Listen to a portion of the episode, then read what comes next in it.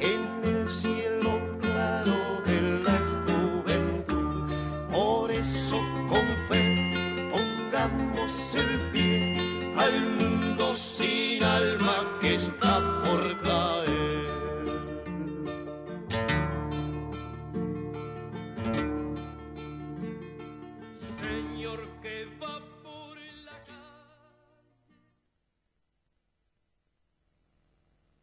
Despertate, dale. ¿No escuchas?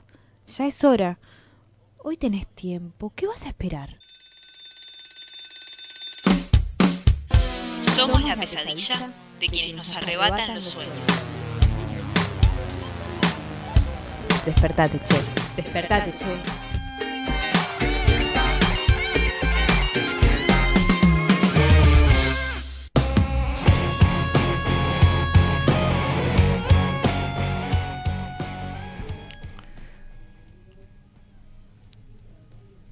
Muy buenos días a todos y a todas. Estamos arrancando otra mañana de Despertate Che. ¿Cuándo son? Las eh, 9.02 pasaditas de este miércoles. Eh, estamos acá con eh, G, que está del otro lado haciendo la operación y va a estar ahí en la conducción hoy también. Eh, la temperatura, G, que siempre me encanta saberla esta hora. 13 grados 6 décimas, la humedad 76%, la presión 1015 hectopascales, un sol tremendo. No sé si pudiste ver si te, cuán temprano te despertaste, pero había un cielo rojo en el Rojizo, horizonte. No era sí, rojo, sí. era un rojo intenso, Ajá. creo que no lo vi en mi vida, que era precioso. Eh, así que por ahí alguien empieza a subir fotos. Yo la verdad que lo que intenté Sí. sacar no reflejaba la realidad en lo absoluto, así que fue una porquería. Está bueno, a mí yo también soy de las personas que se ponen a sacarle fotos al horizonte de vez en cuando. Eh, Viste que, que, que- que somos, somos como un sector que le saca fotos al horizonte, que está atento a esas cosas, al sol, a la caída del sol, al atardecer, al amanecer, esas cosas. A mí me, a mí Pero me es una frustración también. cuando no sale lo que estás Sí, viendo. exactamente. Es decir, no parece una que hubiese pintado yo con Sí, marcadores sí, y sí. no, no, no era lo, lo O que una estaba. foto borrosa sacada con un Nokia 1100 que ni siquiera tenía cámara. Sí, es terrible, es terrible. Es el juego extraño que te hacen los, los celulares hoy, hoy por hoy. ¿Qué programa que tenemos hoy? Hoy un, un día miércoles, mitad de semana, eh, y bueno, donde sabemos que ca- el, el 22 de junio se definen las elecciones, así que ya un- eh, los candidatos mejor para las elecciones, mejor dicho, entonces tenemos semanas en donde se habla un poco de eso, pero también hay temas que se empiezan a filtrar en la agenda y de esas cosas vamos a estar hablando hoy también en el programa. Vamos a estar haciendo también un recorrido por Latinoamérica, como todos Uy, los sí. miércoles. Estará Fer- Adrián Fernández aquí en el aire de Radio Presente. Pero si te parece, arrancamos de movida ya con lo que va a estar pasando en la calle, pues están pasando muchas cosas y desde bien temprano.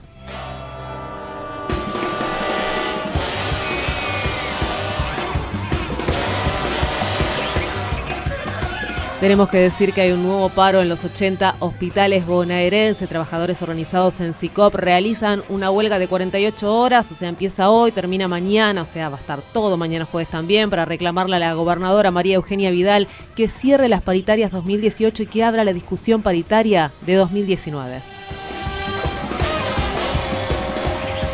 Ante el crecimiento del hambre, la indigencia, la pobreza, la pérdida permanente de puestos de trabajo, la falta de changas en los barrios, el deterioro de la salud, la educación pública, la imposibilidad de acceder a los servicios públicos por los tarifazos, el Frente Barrial de la CTA está desde bien temprano en el obelisco donde se realiza una conferencia de prensa para anunciar la Jornada Nacional de Ollas Populares.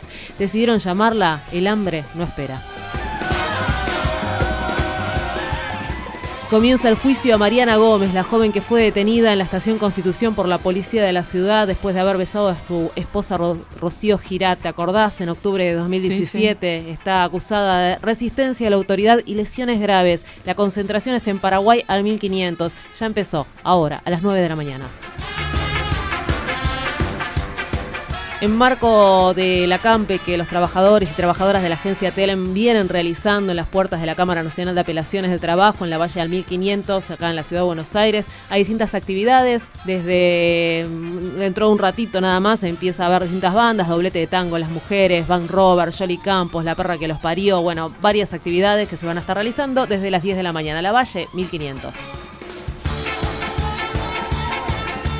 Otro acampe, este es en La Plata, frente a la municipalidad, lo llevan adelante cooperativistas municipales, reclaman al intendente Julio Garro una respuesta inmediata frente a las demandas por la renovación de los contratos, aumento salarial, nuevos puestos de trabajo. Atentis también porque al mediodía la Asociación Argentina de Aeronavegantes están realizando una movilización, una protesta en Aeroparque en contra del achicamiento de la empresa Andes Líneas Aéreas en defensa del trabajo nacional de calidad. Te dije que las movidas iban a ser un montón en el día de hoy. A la una, acto frente a la fábrica Alba en Garín. Hablábamos con los trabajadores y trabajadoras hace ya un tiempo o en violaciones del convenio colectivo de trabajo, flexibilidad laboral y o en los 30 despidos que siguen reclamando su reincorporación. Así que a la una, en Panamericana, kilómetro 37.500, Ramal Escobar. Ahí es la protesta. Y también nos vamos para Rosario, donde hoy organizaciones ambientalistas universitarias de Rosario están en el Día Mundial del Medio Ambiente realizando una marcha nacional de los barbijos. Y en Jujuy también una asamblea ambiental, 35 comunidades indígenas de la quebrada de Humabá, Huaca y la región se manifiestan frente al edificio de la gobernación provincial. Y ahora, Beth, ya es momento, Es el momento de que pongamos un poquito los pies en la tierra y escuchemos el circo de la realidad de este miércoles. Vamos a ver qué es lo que nos encuentra, qué es lo que está pasando, ¿no? La revolución no se televisará. La revolución no será patrocinada por Xerox en cuatro partes sin comerciales. La revolución no te mostrará fotos de Fox sonando una trompeta, lidiando una carga por parte del hombre sobrador, ahumada, el niño verde para escuchar discos de Molotov confiscados de un santuario de Tepito. La revolución no se televisará.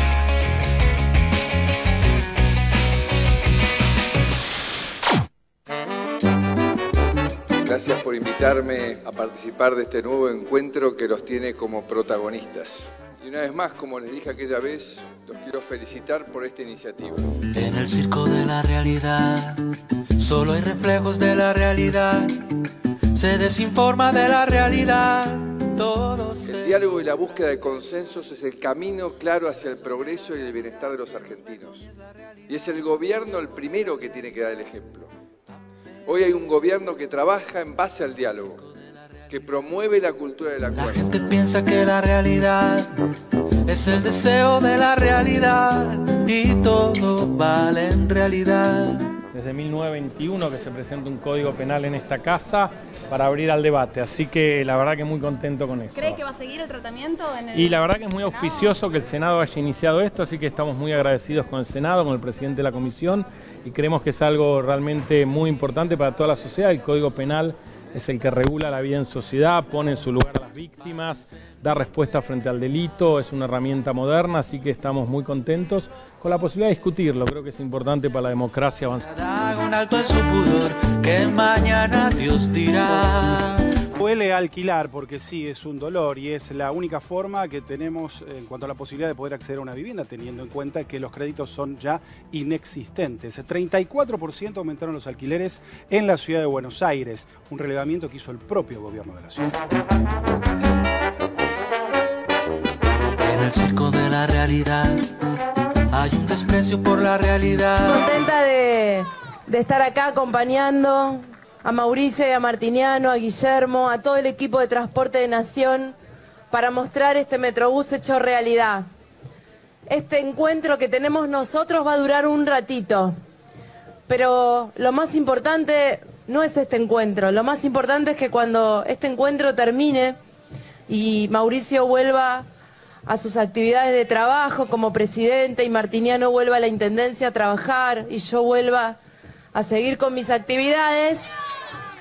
Cuando todo esto pase en un rato y este Metrobús empiece a funcionar, va a haber 140 mil personas que van a estar viajando mejor. Encuentro con la realidad, todo se compra en realidad. Tomas falsas de la realidad, paraísos de caducidad, exorcismos de felicidad. Santera. Un verdadero milagro, dice la familia de Rocío, la recuperación de esta chiquita, única sobreviviente de la persecución trágica en San Miguel del Monte. que dejó cuatro, cuatro personas eh, fallecidas, ¿no? Un joven de 20 años y tres menores. Ella fue la única sobreviviente, como le dicen, antes, tiene 13 años. Está internada en el hospital de El Cruce de Florencio Varela y en las últimas horas le sacaron el respirador artificial, ¿sí? Ponga aquí su intimidad, hable aquí de su dolor, venda su fugacidad.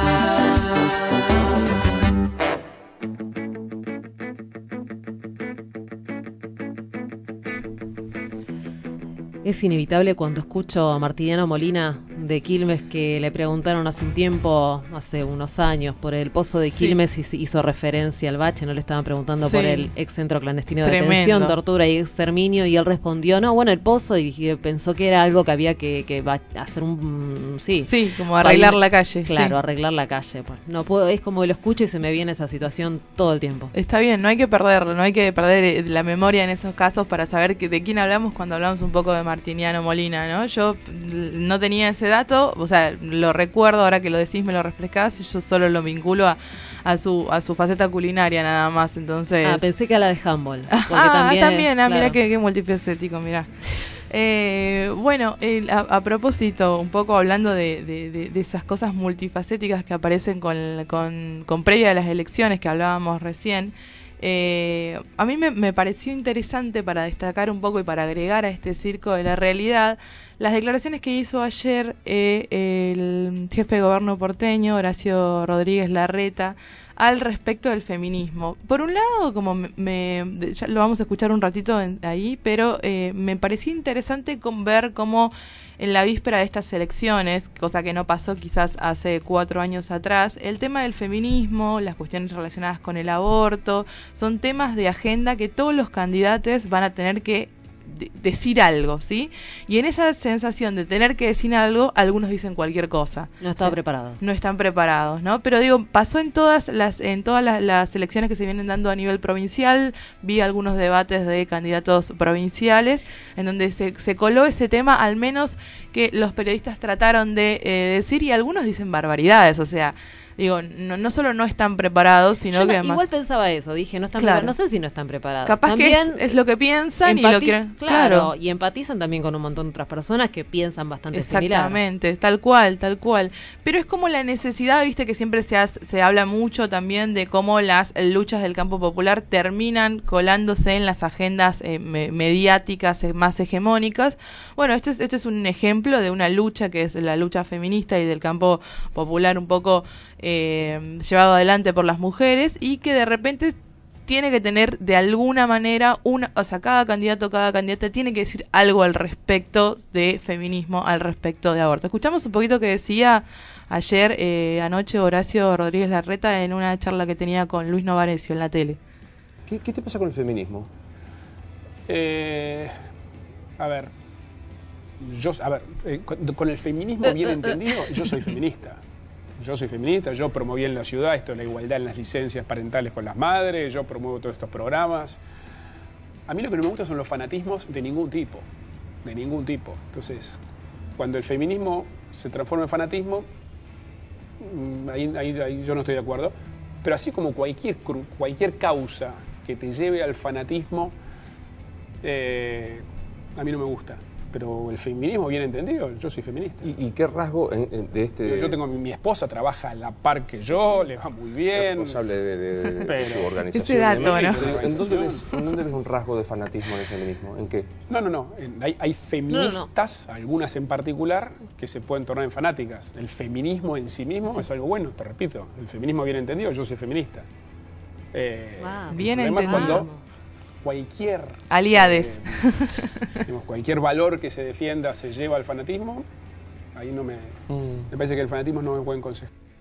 Vos sos eh, defensora de los derechos humanos. No me gusta el fanatismo por los Claro. derechos humanos. No sé qué No, quiere decir es- con es el rarísimo. fanatismo. Sí, sí, sí, es como tratar de... de- Aparte estuvo bien la pregunta, que hace referencia y... No, no, no, no, no, no, no, la fana volvió nada. Claro, no a la nada, exactamente, terrible. A mí me, eh, a mí me causa mucho, oh, la verdad que honestamente cuando lo escuché me dio gracia porque fue Ah, es pensé casi que ibas a decir vergüenza. vergüenza también, pero bueno, por suerte eh, tengo otras cosas. eh, como soy tucumana, me avergüenzo de, de lo más de lo tucumano. Todavía me cuesta avergonzarme de, de los de acá. Ah, claro, no me siento tan, no me siento tan parte, tan, me siento tan culpable de que esté, de que esté gobernando. Nos endosas a la reta, ok.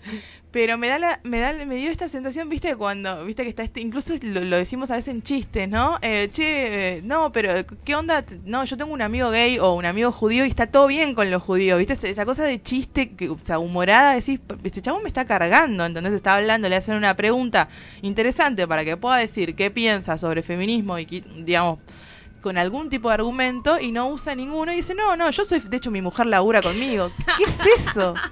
Es increíble, Es tremendo. No, está bien, va pintando, se, se va pintando, ¿no? Está ahí te marcó la sombra que tiene ahí. Exactamente, deja claro que, eh, digamos, primero y principal de lo que de, de las bases del feminismo entiende bastante poco eh, y eh, también una de las cosas O mucho, y que no le importa. o que no le importa, exactamente, o que no, no es un tema que en general le, le- le- le desvele en su gestión y que, y que vaya a hablar. De hecho, después, no sé, más adelante, el, el resto de la entrevista, un poco que le preguntan acerca de, eh, él dice, bueno, no, nosotros estamos dando la pelea para que... eh, entren más eh, mujeres eh, a, la, a la- a la- política. De hecho, tenemos un, un- programa interno dentro del gobierno que las capacita y las y las y las hace como ir de un sector a otro.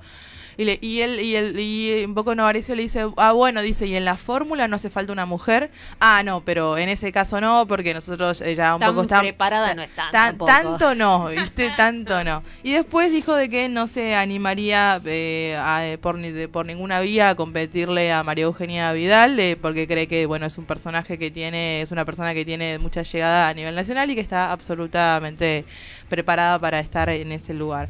Pero digo, es, es interesante pensar y empezar a hacer el registro eh, hasta, esto, este paso que hacen todos los candidatos eh, por los medios de las distintas eh, renovaciones que se van a hacer ahora en octubre, pensando que bueno, el tema del feminismo es un tema que, que va, va- eh, va- ha llegado y va, eh, va a tocar y van a tener que decir algo, ¿no? Y ese decir algo eh, en, es en el que nosotros vamos a tener que estar atentos y atentas para decir, bueno, a ver, ¿qué está diciendo este tipo real sobre cuáles son las decisiones que va a apoyar o va, o va a fomentar y cuáles no, ¿sí?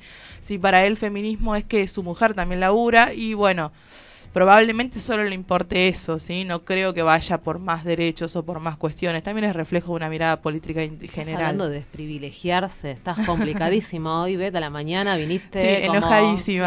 Claro, estabas pidiendo, pidiendo muchas cosas. Y en esto del hablar de, de, bueno, de mujeres que reclaman y que te cantan lo que te tienen que cantar, vamos a escuchar hasta guatemalteca que te rapea y escucharla pues tiene muchas A cosas ver. para decir. Guau, ah. Desde Guatemala. Reina del caos. Perdonen si arruino esta fiesta patria. Esto no es democracia, más bien una falacia. No tienen eficacia las falsas elecciones. El falo que gobierna solo son las elecciones. Son las lecciones de un pueblo sin memoria que se toma las calles pero no lee historia. La verdadera guerra no ha terminado. Los que nos masacraron aún controlan el Estado.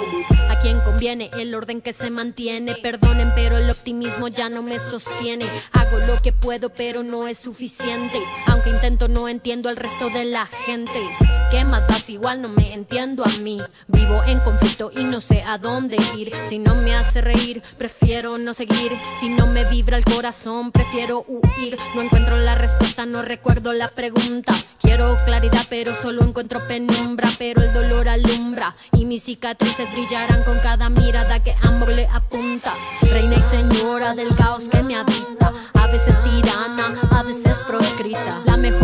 batalla es conmigo misma. Soy autogobierno, mi bandera es anarquista. Reina y señora del caos que me habita. A veces tirana, a veces proscrita. La mejor batalla es conmigo misma. Soy autogobierno, mi bandera es anarquista. Y no voy a hacer arte nada más para complacerles. No voy a censurarme para no incomodarles. Vengo a contar mi historia, no a tener buenos modales. No vine a quedarle bien a nadie. No vine a hacer las paces. No me pongo disfraces. No vine a repetir las frases de organismos internacionales. No salgo a protestar para que la gente me vea. Y luego subir fotos para que crean en la calle hay pelea. Yo no elegí la guerra, pero nací guerrera y lo seré hasta en el día que me muera. Ni perdón ni olvido, aunque la llaga me duela. La llama en el alma me consuela. Ay, no busco un escenario para amenizar tu fiesta. Cada una de mis letras una falla en el sistema. Los dinosaurios duermen con el arte sin protesta. Que se extingan de una vez en el planeta. Que se extingan de una vez, yo.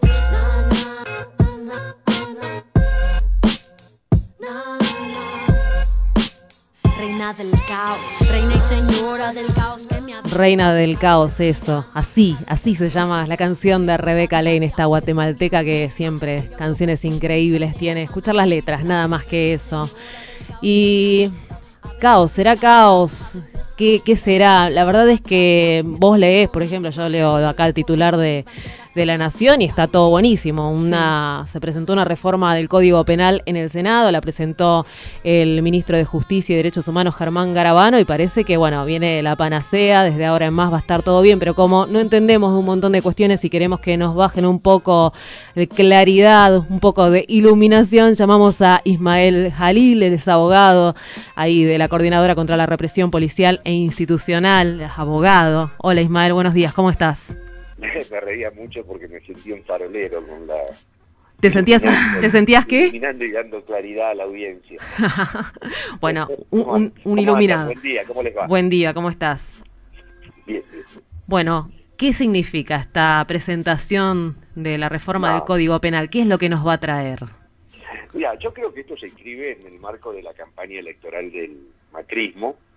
Eh, esta es otra bravuconada que se mandan cualquiera sabe que en un año de estas características, con la, uh, el desarrollo electoral que vamos a tener, esto no de ninguna manera puede prosperar en, el, en un tratamiento en el Congreso por la gravedad que implica, por la necesidad de generar las reuniones de comisión y bueno, eh, del mismo modo que han hecho un esfuerzo enorme los antiabortistas para evitar que sea de otro proyecto, este, va a pasar algo parecido con el del Código Penal en relación a la imposibilidad que va a tener de ser, de aprobado porque modifica sustancialmente el, el, el, sistema de vínculos sociales y sobre todo el aspecto del control de la protesta, eh, el control difuso en las calles, digamos, hay unas modificaciones que son sustanciales que están enmarcadas sin embargo, dentro de una reforma que incorpora algunas cosas que son necesariamente reivindicadas, como es, por ejemplo, eh, todo lo que tenga que ver con la violencia de género, pero que eso no puede tapar todo lo otro que trae atrás, que es mucho más grave. Por ejemplo, el endurecimiento de penas en el caso de la protesta, la ambigüedad con la que se mantienen los términos para el caso de la protesta, eh, este, el tema de la eh, implementación prácticamente de la doctrina Chocobar en el Código Penal, porque eso se contempla también, digamos, una serie de cuestiones que eh, con el, aire de parecer progresista y de, de, algún modo de reunir todas las figuras penales en un código mucho más amplio que el actual, en realidad lo que esconde es una necesidad de organizar esta represión de un poco de un, de un, modo un poco más entre comillas prolijo del que lo vienen haciendo. En la práctica va a ser la agudización de todo esto, sin olvidar que además tiene un capítulo especial destinado a todo el tema antiterrorista. Es decir, eh, eh, no es no es cualquier cosa lo que acaban de presentar, es un instrumento que nos va a venir en contra y lo han presentado ahora, no casualmente, en un momento muy álgido, porque creo que el voto bala, el voto cárcel, el manodurismo, el punitivismo, es lo único que pueden de algún modo ofrecerle a su duro y garantizar que le van a ser fieles en esto que el macrismo representa, que no es otra cosa más que la multiplicación del despliegue represivo del Estado. Bueno, ves, no le pifiamos en la llamada Ismael, porque yo lo que leía, yo decía, bueno, salgamos a festejar, porque me estaban hablando de que no iban a penalizar a las mujeres que abortaban, no hablaban de legalización, pero sí de despenalización, eso es lo que leo hoy en los diarios, por ejemplo, ¿no? Hablaban de medidas contra, eh, eh, para defender como a las mujeres que sufren violencia de género, pero nada me dice de este endurecimiento de penas a la protesta, que sabemos que también llega a, a un gran público, ¿no? Que, que, se pone contento por estas medidas también, y lo de la implementación de la doctrina Chocobar tampoco lo van nombrando. Lo que sí hablan es esto que decís, son eh, 900, dice más de 900 reformas, entonces también pensamos en esto del año electoral, cómo se llevarían adelante, ¿no? Más de 900 reformas son las que se hicieron desde los años 20 que tenemos el código. Claro. Eh, y es un código de 300 artículos, el código penal, que hoy prácticamente se va a duplicar, porque va a concentrar todo. Como técnica legislativa, el sentido de tener toda la legislación concentrada en un solo código, eh, eso es bueno. Ahora, lo verdaderamente preocupante eh, no, es el, el, no es la forma, sino el fondo de la cuestión. Y el fondo de la cuestión es esencialmente esas tres cosas que yo te digo. El control difuso en las calles a partir de la legitimación de la doctrina Chocobar. Porque, por ejemplo, eh, eh, contempla la posibilidad de que el policía siempre pueda justificar cualquier accionar en la calle mientras haya utilizado de forma correcta el arma reglamentaria. Y la forma correcta del arma reglamentaria, según la reforma del código, va a ser, ya conocemos a través del decreto 956 del año pasado, que fue esto de poder usar el arma cuando hay peligro inminente. Ya no agresión ilegítima, sino peligro inminente. Es decir, el uso del arma reglamentaria va a depender del eh, criterio subjetivo del policía y no de un hecho objetivo como es una agresión. Simplemente compensar, suponer, imaginar, idear, crear, creer, este, intuir, eh, va a alcanzarle para usarlo y para liberarse de toda responsabilidad. En, sintéticamente eh, reducido esto, simplificado, como te lo estoy diciendo. Y por otro lado, el tema de qué pasa si vos en una, en una movilización, en el medio de una refriega, le tirás un encendedor de plástico a un policía. Para ser prácticos y concretos en esto. Eh, se aumenta la pena, se aumenta la pena, y ni te cuento si encima le tirás a alguien que está de civil, como policía de civil, que vos no tenés ni forma de, de, de determinarlo, este, y en cuyo caso, por esa razón, pueda, porque es un policía en el fondo, como está previsto aumentar la pena para la agresión a un policía, no a un uniformado, sino a un policía, este, ahí te coloca otra vez frente a una pena que ya deja de ser escarcelable. Es decir, eh, ese tipo de cuestiones eh, está latente y, y son las peores, porque son las que dejan librado al criterio de un juez o de un fiscal la aplicación o no de una nueva norma. Imagínate si te cae en manos de jueces como Bonadí o fiscales como Stornelli, etcétera, ¿no? Ismael, eh, Betania te saluda. Eh, ahora, ¿qué pasa con este código? Eh, entra en una instancia de comisiones, de debate. ¿Hay posibilidades que en eso sea una opción para que algo se mejore o se pueda se puedan incluir, digamos, las voces de otras de otros sectores? Mira, es, eh, por eso yo te decía al principio que me parece una bravuconada. Hacer un planteo de reformas de estas características, que de hecho lo han retenido, porque en realidad esto lo tienen de hace rato y lo han retenido, eh, justo cuando va a cambiar la integración de un Congreso, a, a escasos meses de la, del cambio de integración, es una provocación. Y verdaderamente mm, eh, vamos a hacer todos los esfuerzos para que esto nos salga en estas condiciones, ¿no? Ismael, como parte de la Correpi, si tuvieses a los candidatos eh, presidenciales frente a vos, pero como parte de la Correpi, ¿cuál es la, la pregunta que le harían en cuanto a, bueno, qué, qué posición toman sobre esto? ¿Sobre el código, la reforma del código? No, no, sobre lo que quieras de que tenga que ver con represión. Claro. ¿Cuál, es, cuál eh, es el tema de agenda para, para los candidatos? Bueno, lo que pasa que eh, uno es conocedor también de las limitaciones que tiene el propio sistema. Y con honestidad, eh, yo podría decir eh, que hay una serie de preguntas que sé que no la podemos formular porque no las van a poder contestar de otra manera, este, y dependerá el candidato. Obviamente, los candidatos vinculados a los partidos patronales, a, a la profundización del, de las consecuencias que el sistema capitalista despliega sobre la población, no van a escuchar y nos van a contestar eh, precisamente todo lo opuesto a lo que nosotros planteamos. Eh, el tema está pasando porque nosotros tenemos que hacer fundamentalmente un- una crítica muy severa a todo lo que es el, aspecto represivo de un Estado como el que, el que nosotros vivimos, sin olvidar la necesidad de también afrontar seriamente un planteo en materia de lo que ellos llaman seguridad, pero que nosotros planteamos eh, que tiene que ver con una cuestión esencial del sistema, que no es la cuestión de la inseguridad, así como la ves en los grandes medios, sino que tiene que ver con la lógica del mercado. Por eso el tema es mucho más eh, profundo que como lo plantean simplificadamente a través de los medios, creyendo que es necesario, porque la conclusión sigue siendo más mano dura, es necesario frenar el robo a la viejita en su casa o esto, ya todos lo sabemos eso. Pero la respuesta no pasa por manodurizar o punitivizar mucho más la sociedad en la que vivimos, sino por cambiar las lógicas este, con las que se mueve el sistema. Y eso es un cambio profundamente revolucionario, que yo no creo que ninguno de los candidatos con posibilidades serias de acceder este, lo contemple. Entonces, me parece más un juego, este, si se quiere, eh, sin sentido, eh, plantearle estas cosas, porque yo creo que por la naturaleza misma de su concepción no lo van a abordar.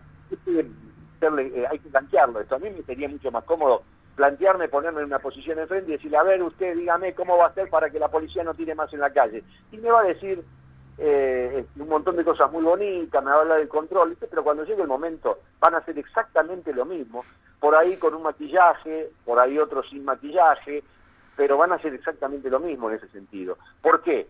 Porque la represión es esencial al sistema en el que vivimos. Y no pueden seguir aplicando estas políticas prescindiendo del, apa- del aparato represivo.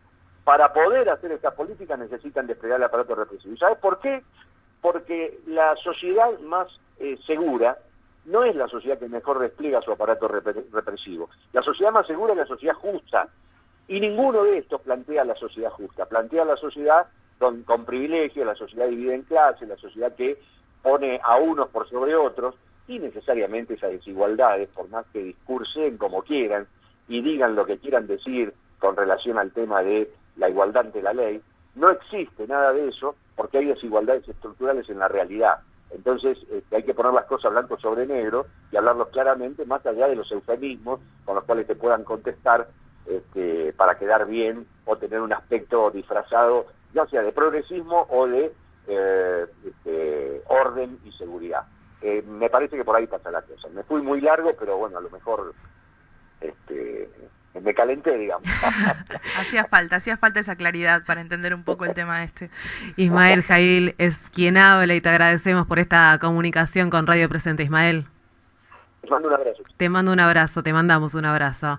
Ismael Jalil, abogado de La la... ley de servicios de comunicación. No, no, pará, todavía no. Ismael Jalil, abogado de la Correpi, que es la coordinadora contra la represión policial e institucional. Ahora sí, quédate ahí, porque en un ratito nada más te proponemos un viaje por Latinoamérica. Radio Presente. AMARC Argentina. Sin medios comunitarios comunitarios no hay no hay democracia. democracia. Seguimos exigiendo que el Estado reconozca de una vez por todas a las entidades sin fines de lucro. Desde que se sancionó la Ley de Servicios de Comunicación Audiovisual 26.522, el Estado nunca llevó a cabo el plan técnico necesario para saber cuánto el espectro radioeléctrico está ocupado, por quiénes, y llamar a concurso y entregar licencias. El actual gobierno eliminó los artículos de la ley que ponen límites a la concentración de los medios audiovisuales. De esta manera, abandona el cumplimiento de sus obligaciones nacionales e internacionales en materia de derechos humanos. Los medios de comunicación, gestionados por organizaciones populares, queremos que se cumpla con la apertura de concursos y entrega de licencias de una vez por todas. Sin, medios, comunitarios, no hay, democracia. Asociación Mundial de Radios Comunitarias.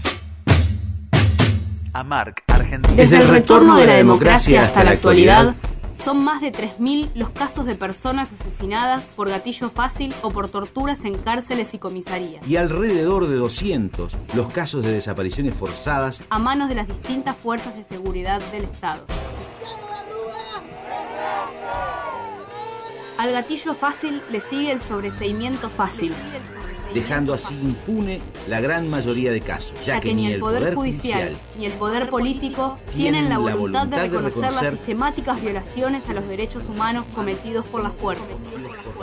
cometidos por las Y fuerzas. acá tiene que responder el Estado.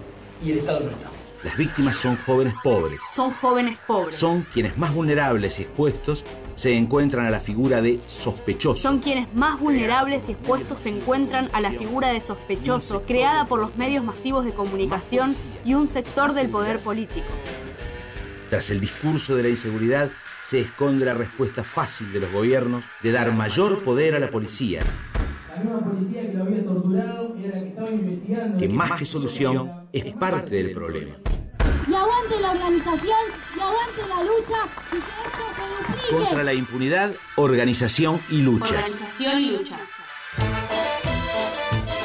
Amenazados por la fuerza, Omitidos en los diarios y las pantallas, ninguneados por los gobernantes, vuelve la dignidad de los que no están, de las víctimas de la violencia policial e junto a institucional. organizaciones sociales, políticas, de derechos humanos, a medios comunitarios y alternativos, Decimos- decimos Justicia para los y las de abajo. basta de violencia policial e institucional. La única forma de parar esto es organizándonos, perder el miedo y salir a denunciarlo. Prohibido.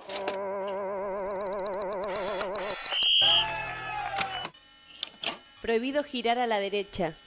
El joven secundario y el universitario con el proletario quieren revolución.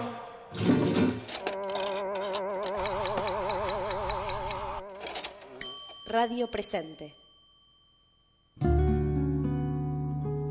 Tenés un ratito más. Despertate, che. Sucursal de los despiertos con lo justo, esperando el despertar del mundo desde la cama. Despertate, Despertate, che, por radio presente.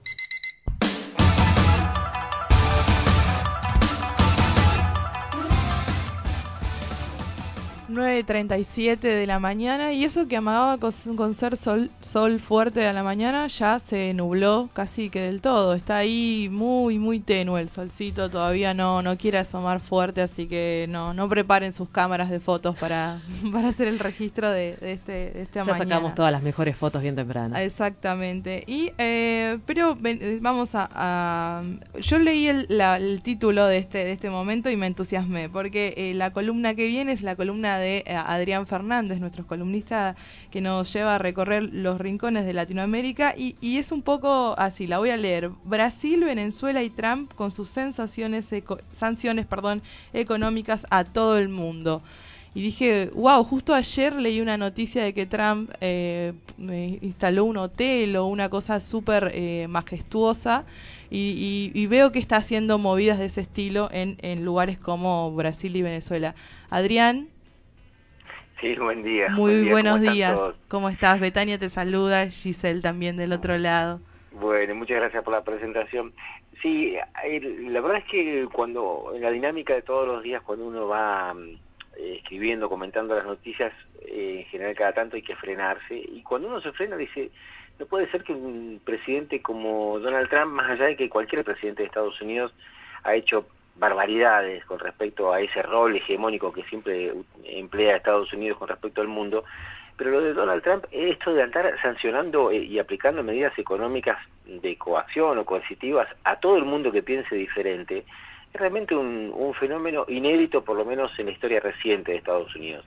No porque los demás presidentes hayan sido buenos, no se trata de ver el mundo, como decimos siempre, entre buenos y malos. Claro. Lo que ya no deja de llamar la atención es cómo Trump echa mano a eh, sanciones económicas de diferentes formas. Puede ser, eh, no sé, los casos extremos, el bloqueo contra contra Cuba, que ya venía de antes, no lo inventó Trump, pero ya ayer, ayer, por ejemplo, se profundizó a partir de nuevos anuncios que hizo, o el bloqueo económico a, a Venezuela, que es francamente devastador lo que está haciendo Trump con el pueblo venezolano, y mm, hasta lo que pueden ser sanciones menores, pero que también tienen una gran incidencia económica, como los que anunció ayer también eh, contra México, por diferentes razones, ¿verdad? En el caso de Cuba y de, Venezuela, claramente hay unas diferencias de posición y hay una idea de ahogar todo lo que sean los gobiernos socialistas o comunistas o antiimperialistas o como queramos llamarlos. Y en el caso de México, si bien es cierto, hay un presidente, podríamos decir entre comillas, progresista, pero la cuestión de fondo es que Trump está eh, mm, presionando a México para que México aplique sanciones y medidas contra los inmigrantes. Es decir, eh, Trump lo que quiere es que México se ponga en el rol de policía para reprimir e impedir la entrada al territorio mexicano de aquellos centroamericanos que, cruzando México, intentan llegar a Estados Unidos.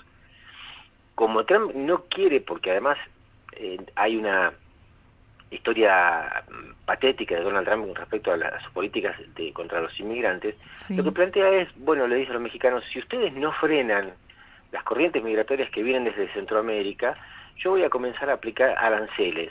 ¿Qué son los aranceles? Es una un aumento de las grabaciones impositivas de todos los productos mexicanos que ingresen a Estados Unidos.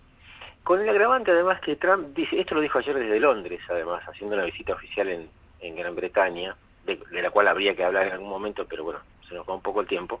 Eh, desde Londres Trump dice, mm, las sanciones que voy a aplicar a México van a ser de 5% a partir de la semana que viene, si es que hoy, hoy miércoles no hay un acuerdo en una reunión que van a mantener funcionarios del gobierno de Estados Unidos y de México, si no hay un acuerdo, es decir, si México no se aviene a hacer lo que dice Estados Unidos, a partir de la semana que viene voy a aplicar, dice Trump, un 5% de aumento en los aranceles y, y voy a aumentar 5% todos los meses desde acá hasta octubre hasta llegar a un 25%. ¿Qué significa en términos económicos para los mexicanos?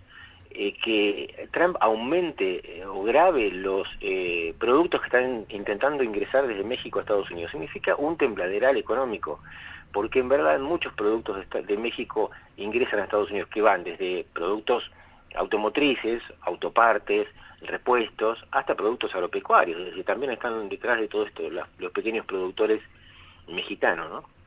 Entonces, uno va atando cabos y se va dando cuenta de hasta dónde esta, esta política puede llegar a tener una, una cuestión, eh, puede echar raíces, porque en verdad también Trump no solamente se la agarra con países latinoamericanos, yo mencioné recién tres países latinoamericanos, sino también, eh, recordemos, sanciones económicas o bloqueos a Corea del Norte por el desarrollo nuclear, a Irán por el desarrollo nuclear, a Rusia porque Rusia aparentemente se mete en los asuntos internos de Estados Unidos, a China, bueno, la, polémica con China es, infernal realmente.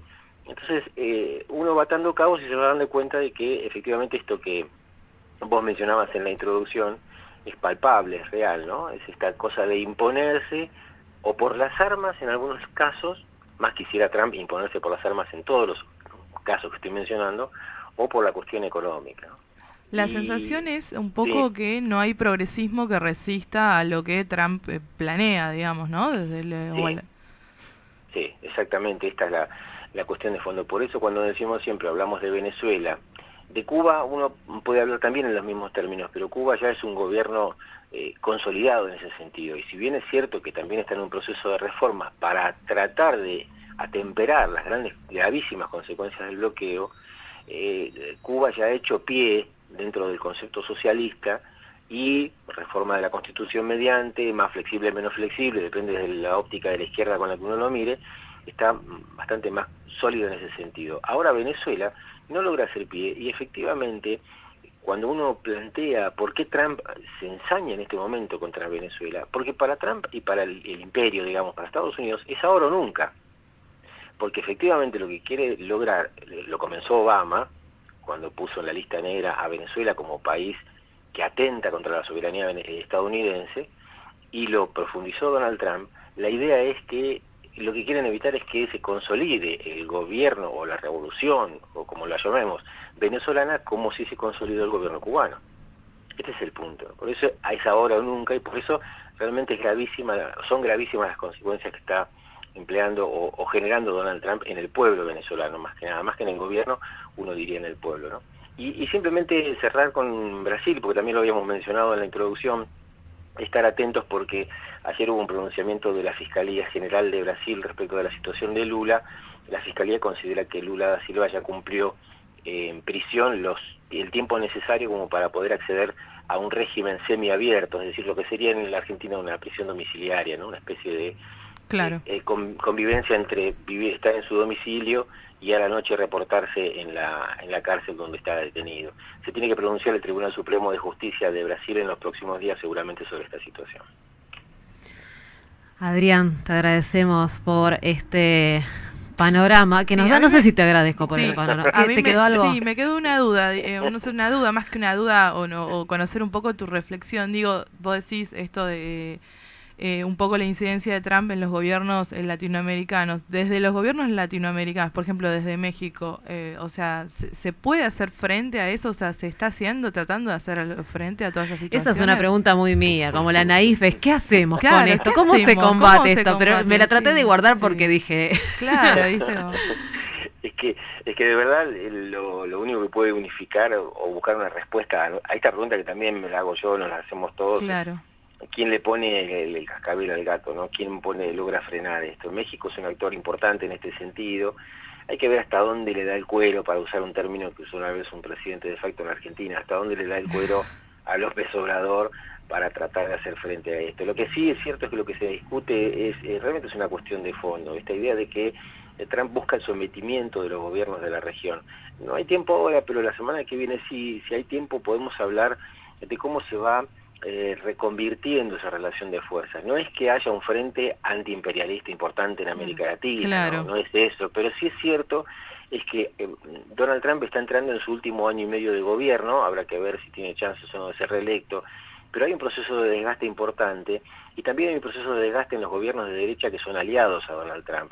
Entonces ahí también hay un, un resurgimiento de movimientos, no digo antiimperialistas, insisto con esto, pero sí es cierto que hay un proceso de desgaste mutuo, tanto de Donald Trump hacia en su política exterior, de hacerse el comisario del mundo, y desde los países de América Latina, de la derecha de la latinoamericana, que también está viendo socavar esa relación. ¿no? Lo que pasó en, el lunes eh, en el grupo de, de Lima, en una reunión que hubo en Estados Unidos, fue patético en ese sentido, pero lo charlamos la semana que viene, si les parece. Bueno, perfecto. Te mandamos un abrazo, Adrián. Bueno, gracias, igualmente. Hasta la semana que Chao. viene.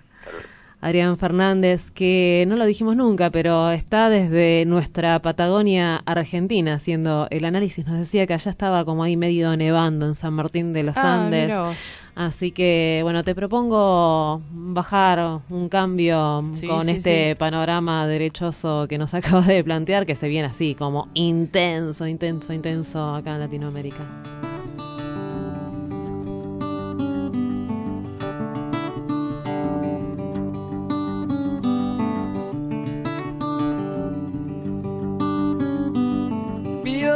Las noches no se quiebren en tu luz y que las ventanas sean grandes para el sol. Cuando los almendros no se pasen de estación, buscaré más flores para darte mi canción de amor.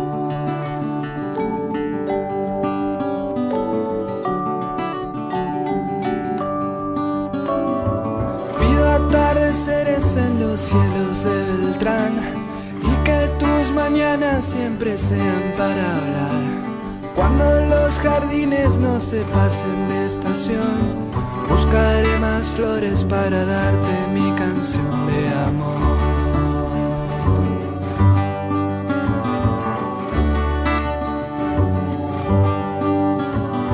Y si vos querés, te voy a buscar para que los días no se vayan sin pensar.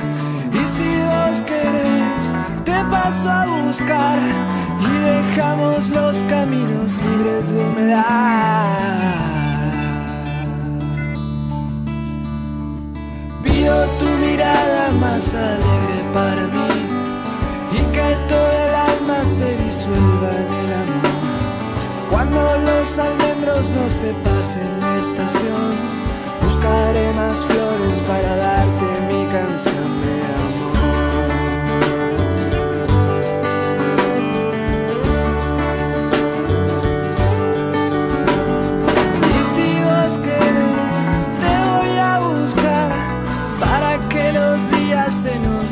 sin pensar. Y si vos querés, te voy a buscar y dejamos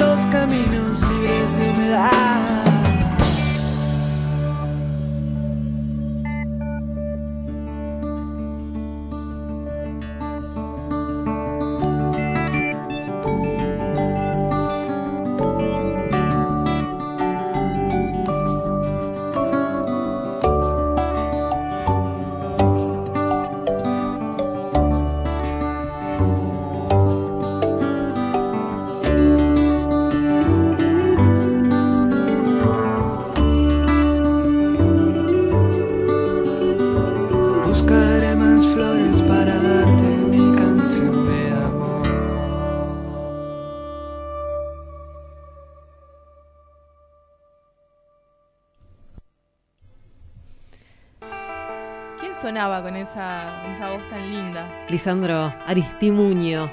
La verdad que sí, con, con ese tema relajamos un montón, veníamos como medio, medio, medio enojadas con Trump. Medias Sirvió. enojadas con Trump. Bueno, 9 de la mañana, 51 minutos hasta las 10 te vamos a estar acompañando acá en Radio Presente, transmitiendo desde el ex centro clandestino de detención, tortura y exterminio Olimpo. Y hablando de estos lugares que vos decís, bueno, esto ya pasó, hablamos de nuestros 30.000 detenidos y detenidas desaparecidas. Y hay algo que se fue repitiendo, ¿no? A lo largo de estos años de democracia y que es sistemático y son las desapariciones forzadas.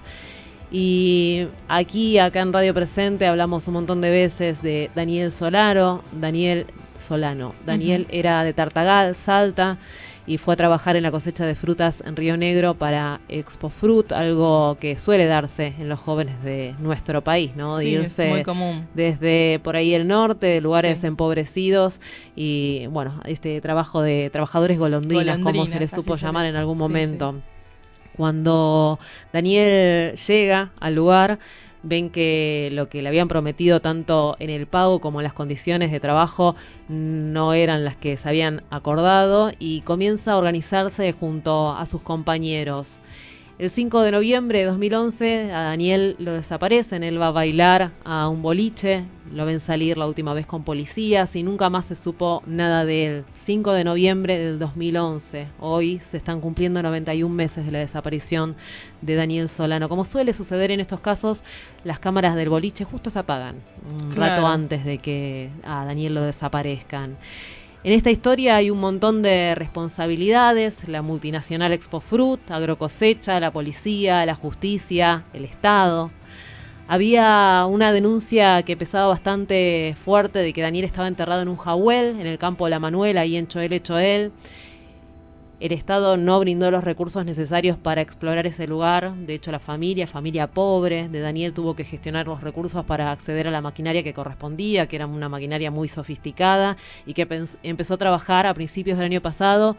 No tuvo éxito, me acuerdo, me vienen imágenes de Gualberto, el papá de Daniel, que bueno, eh, hizo una búsqueda tremenda en- ahí, en- al pie del cañón todo el tiempo. De hecho, no se iban del lugar cuando se iba la maquinaria porque de todo sospechaban por todo lo que involucra Claro. esta causa. Eh, bueno, quedó un trabajo inconcluso porque necesitaban las maquinarias eh, para otro lugar porque estaban contratadas y ese trabajo nunca se terminó a hacer. En el Jahuel se iban encontrando, era muy sospechoso también eso, ¿no? Pedazos de cemento como muy, muy ahí ablocados, era muy Claro. difícil trabajar, la maquinaria se rompía, de hecho tuvieron que cambiarla, bueno. En paralelo a este trabajo de, bajar al Jahuel, inicia el juicio, un proceso que llega después de seis años y que termina con la sentencia en agosto pasado de una condena a los siete policías que están acusados de asesinar y desaparecer a Daniel Solano. Esta condena fue a prisión perpetua. La causa aún está en el ámbito provincial y hasta que la sentencia quede firme, los policías están en libertad. Una locura. Así que bueno, esto es lo que nos cuenta Leandro Aparicio, que es abogado de la causa. Actualmente la causa penal se encuentra en el Superior Tribunal de Justicia. Han sido recibidos las apelaciones de los abogados de los policías y también nuestro descargo eh, respecto a un recurso extraordinario que quieren interponer a la Corte Suprema de Justicia respecto del fallo del Superior Tribunal de Justicia que confirma la sentencia de Cámara que condena a los policías a prisión perpetua. Estos policías actualmente están todos en funciones, eh, cobrando sueldo y portando armas.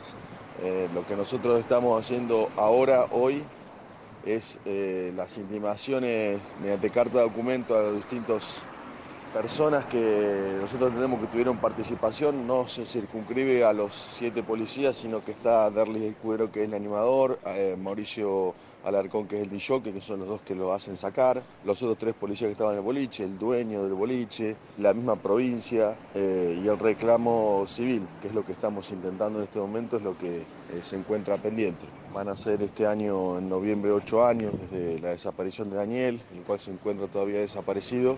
Después de la muerte de Gualberto, todavía no, no podemos conseguir justicia que una justicia efectiva y concreta para nosotros es la prisión efectiva de los siete policías y por otro lado, la, encontrar el cuerpo de Daniel Solano.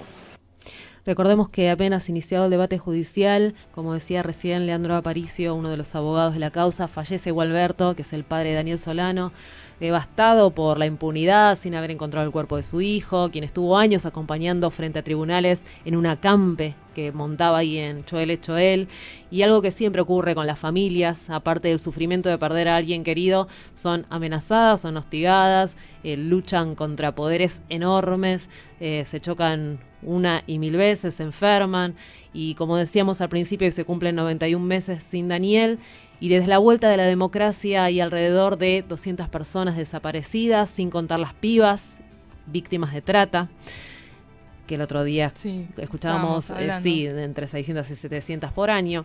6.564 personas asesinadas por el aparato represivo desde la vuelta de la democracia. Y también son números que nos indican que hay una maquinaria engrasada que funciona, que todos los gobiernos matan, que todos los gobiernos desaparecen, así lo dice la historia, por eso desde acá, desde Radio Presente, decimos que el Estado es responsable.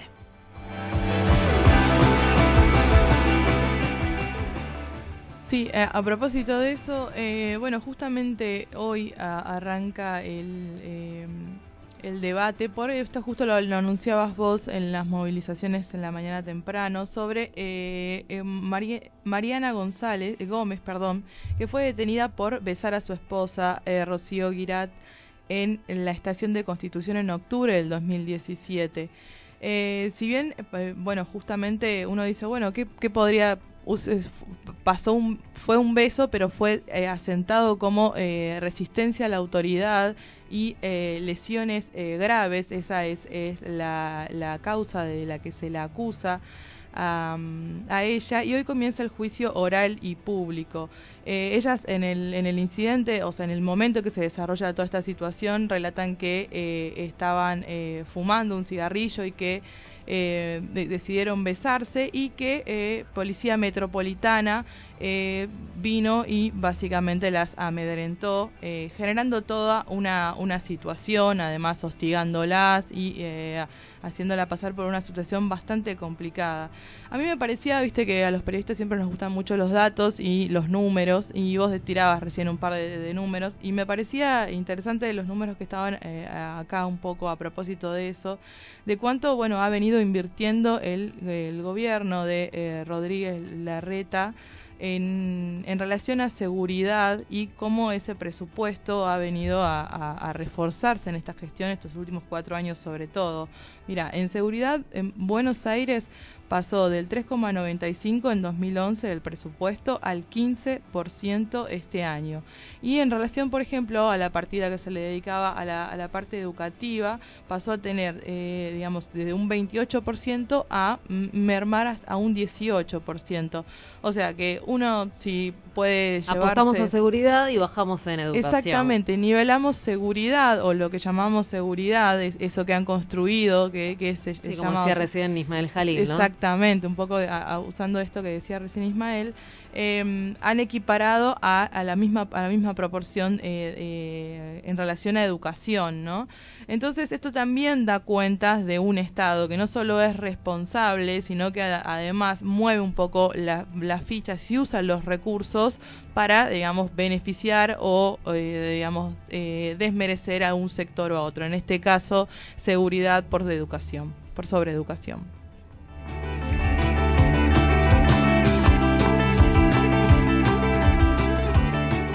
Se hicieron las 10 de la mañana. Se nos hizo la hora.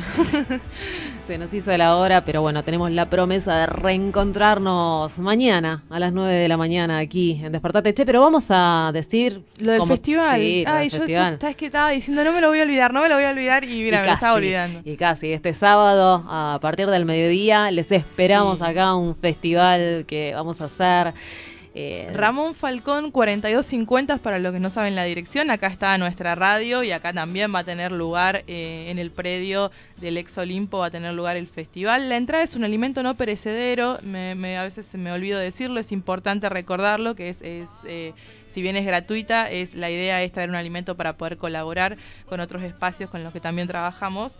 Eh, y va a haber bandas en vivo, actividades para toda la familia, un buffet popular con cosas ricas para comer, hay sorteos y por eso estamos vendiendo una rifa.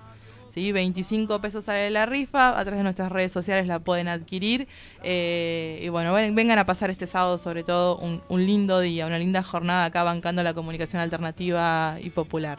Por ahora le decimos hasta mañana. Nos reencontramos a las 9 aquí en Despertate Che, en Radio Presente. Las dejamos con Divididos, Pepe Luis.